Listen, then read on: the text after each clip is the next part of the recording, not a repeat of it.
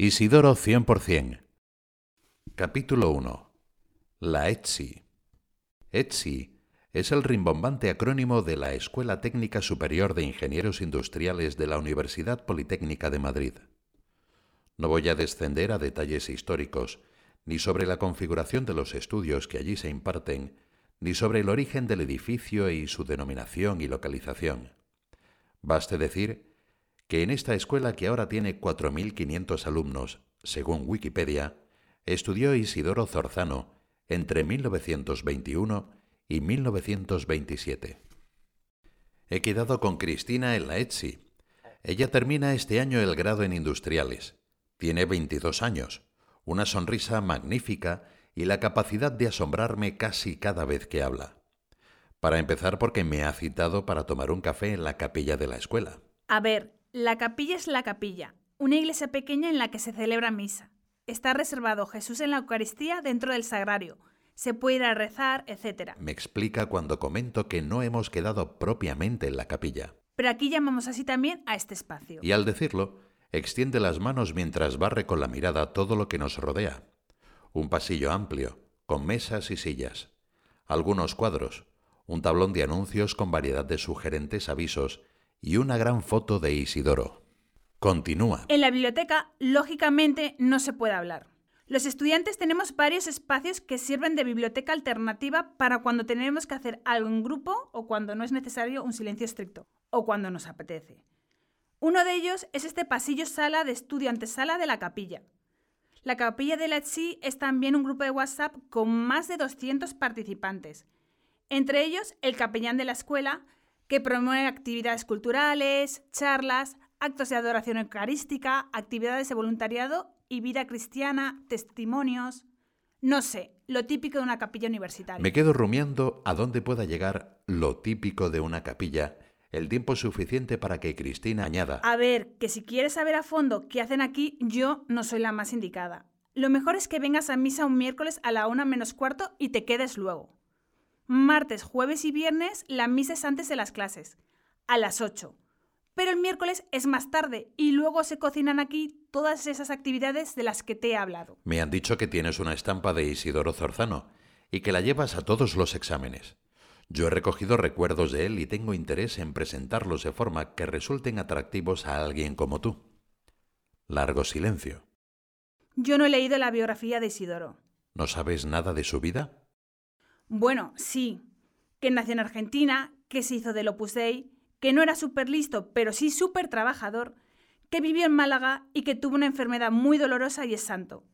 O sea, una vida normal, pero con puntos muy guays. ¿Cómo sabes todo eso si no has leído su biografía? Pues digo yo que por la mini biografía que viene en la parte de atrás de la estampa. Busco en mis papeles y leo. Muere Isidoro. Pasó desapercibido. Cumplió con su deber amó mucho, estuvo en los detalles y se sacrificó siempre. Y sigue. Puedo asegurar que cada vez que he ido a ver a Isidoro he salido con ganas de rectificar y de ser mejor. Lo escribió en su agenda José Manuel Casas el día que murió Isidoro. ¿Quién es José Manuel Casas? Un amigo, un valenciano del Opus Dei que en 1943 tenía 27 años. Era geógrafo pero se ve que tenía alma de poeta. ¿Tienes las agendas de todos los amigos de Isidoro? No, y tampoco todos sus amigos eran poetas. He leído muchos testimonios. Cuando Isidoro murió, San José María, el fundador del Opus Dei, pidió a todos los que le trataron que escribieran sus recuerdos. También preguntaron a sus compañeros de trabajo, a las enfermeras y médicos, a sus parientes, a sus alumnos, a sus amigos, a todos los que le conocieron. La mayor parte de los recuerdos personales de los que le trataron tienen lugar en los sanatorios en los que pasó sus últimos meses de vida. ¿Y todo está en un libro? No, no está en un libro. Hay una biografía sobre Isidoro que recoge parte de esos recuerdos y coloca todo en su lugar. También hay un documental en YouTube que se titula Isidoro Zorzano, El sentido de una vida, y en media hora cuenta la vida de Isidoro de forma sintética y muy sugerente. Lo que yo he leído y subrayado son 259 testimonios que ocupan 9,4 megas, unas 2.000 páginas. Pero no las he leído en papel, sino en el ordenador. ¿También hay testimonios de sus padres y hermanos? ¿Cuántos hermanos eran? Tienes que echar un vistazo a la cronología, pero te resumo lo más destacado. Isidoro era el tercero de los cinco hermanos. El mayor se llamaba Fernando. Luego nacieron Salustiana, Salus, Isidoro y Paco, todos ellos en Buenos Aires. Y ya en España nació la pequeña María Teresa, a la que siempre llamaron Chichina. Los padres de Isidoro, ambos riojanos, se conocieron y se casaron en Buenos Aires, donde tenían una mercería que les permitió hacer una cierta fortuna.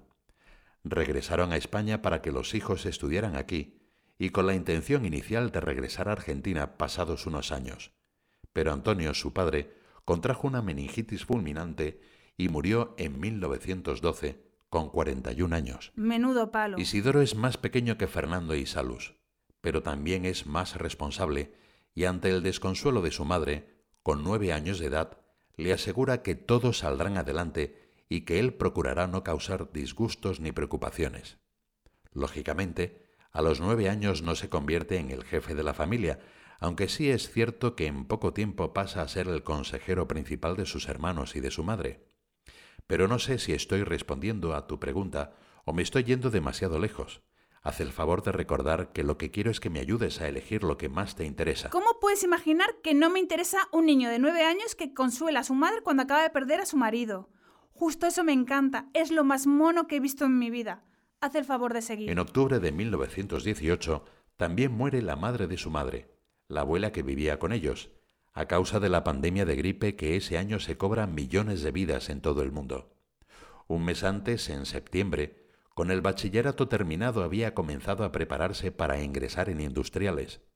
Lo hizo durante todo el curso en una academia de Logroño, y en mayo del 19 solamente aprobó dibujo de adorno. ¿Cómo era lo del ingreso en industriales? Ahora la gente va a academia una vez dentro, pero para poder salir de la escuela, no para conseguir entrar. Me obligas a irme por todas las ramas. Se trataba de que te ayudase a elegir lo más interesante. Vale. Para entrar en industriales era necesario aprobar siete exámenes. Los tres primeros había que aprobarlos en orden. Primero aritmética y álgebra. Segundo, geometría y trigonometría. Y tercero, física y geología. Además había dibujo de adorno, dibujo lineal, inglés y francés. ¿No se podía estudiar otros idiomas? Supongo que sí, pero no lo sé. Sé que Isidoro aprobó esos dos y que empleó tres cursos en las siete asignaturas, que era lo normal. O sea, que había quien entraba en un año, más o menos los mismos que dedicaban cinco, y que lo de quedarse en Logroño el primer curso no fue una buena decisión. Las academias de Madrid obtenían mejores resultados. En fin, en septiembre de 1919 se trasladó a vivir a Madrid a casa de unos parientes y se matriculó en la Academia Mazas de la calle Valverde. Vino con él su hermano Fernando para preparar unas oposiciones a correos.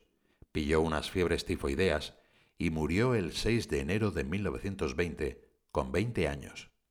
Isidoro y su madre, que habían venido para atender al enfermo, le acompañaron en su agonía. Por tratarse de una enfermedad infecciosa, no pudieron trasladar el cadáver a Logroño y lo enterraron en el cementerio de la Almudena. Y en medio de todo eso suspende todos los exámenes, me imagino. No exactamente. Isidoro regresó a Logroño tras el fallecimiento de su hermano Fernando y allí le enviaban ejercicios desde la Academia Mazas. En mayo suspendió el examen de aritmética y álgebra, pero aprobó los dos idiomas y el dibujo lineal. Y en septiembre, por fin, aprobó aritmética y álgebra. Vino entonces ya toda la familia a Madrid, su hermano Paco para preparar su ingreso en la Academia de Infantería, y se matriculó en la Academia Soto y en mayo de 1921 aprobó las dos asignaturas que le faltaban, geometría y trigonometría, y física y geología, y se convirtió en uno de los 17 que consiguieron ingresar de entre los 300 que lo intentaron en esa convocatoria. ¿Todos eran chicos? Pues la verdad es que no tengo ni idea. Sé que era poco frecuente entonces que una mujer estudiase industriales, pero tengo dos datos seguros. En la promoción de Isidoro eran todos varones, y en 1929 terminó la carrera Pilar Careaga, la primera mujer que hizo la ingeniería en esa escuela. Bien, por cierto, lo de que no era súper listo es un poco mito. No del todo. Creo que es una frase cierta pero relativa, que hay que situar en un contexto. Muy tonto desde luego no eres si consigues aprobar unos exámenes que superan 17 y suspenden 283. Digo yo. Ya, pero es cierto que su hermana Salus opinaba que Isidoro había sacado sus estudios hasta graduarse de ingeniero industrial más que por ser una extraordinaria inteligencia, por su gigantesca fuerza de voluntad y el orden que llevaba en todas las cosas. También hay quien recuerda haber oído decir a don Calixto Terés, que había sido profesor en el Instituto de Logroño y había tenido como alumnos a San José María y a Isidoro, que el primero había sido un alumno muy listo, e Isidoro muy estudioso. Pero lo cierto es que Isidoro hizo el bachillerato sin problemas, tardó lo normal en ingresar en la escuela, y terminó la carrera año por curso. Y no me parece que sea un título que regalen a los que se nota que se esfuerzan. Ahora sí, ingeniero. Cristina se sonrió abiertamente antes de sacarme herido de la trampa para elefantes en la que acababa de caer. Yo soy ingeniera. Estoy de acuerdo en que no basta con ser trabajadora para terminar esta carrera. Creo que tampoco es suficiente con ser lista.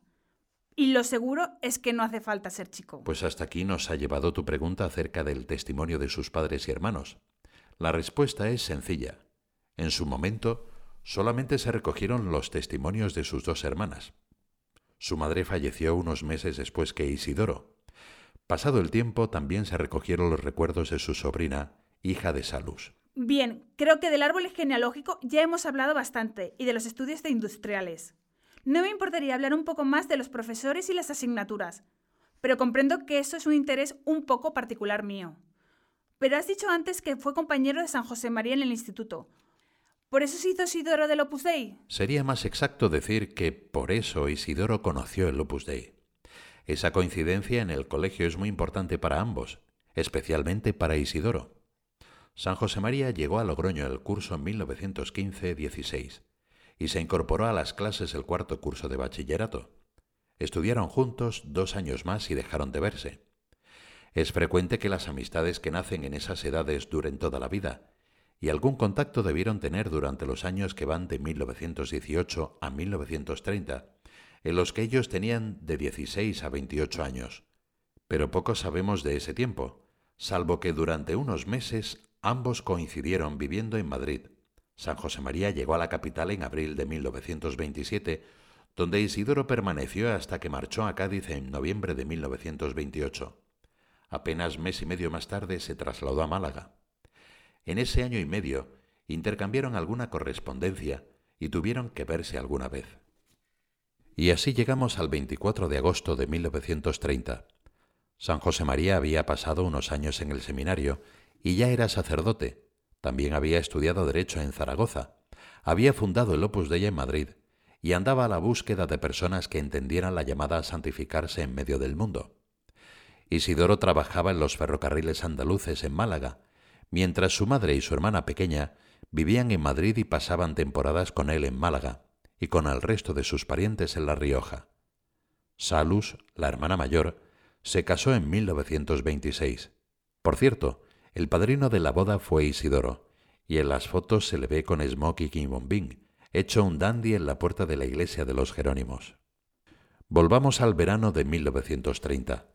Ambos han manifestado su deseo de verse y hablar, San José María le ha hecho llegar una nota a Málaga, a través de la madre de Isidoro, en la que le dice que tiene cosas que contarle. E Isidoro ha respondido que en cuanto pase por Madrid, su primera visita será para él. Isidoro quiere hablar con su amigo, y San José María ha pensado que él podría formar parte del Opus Dei.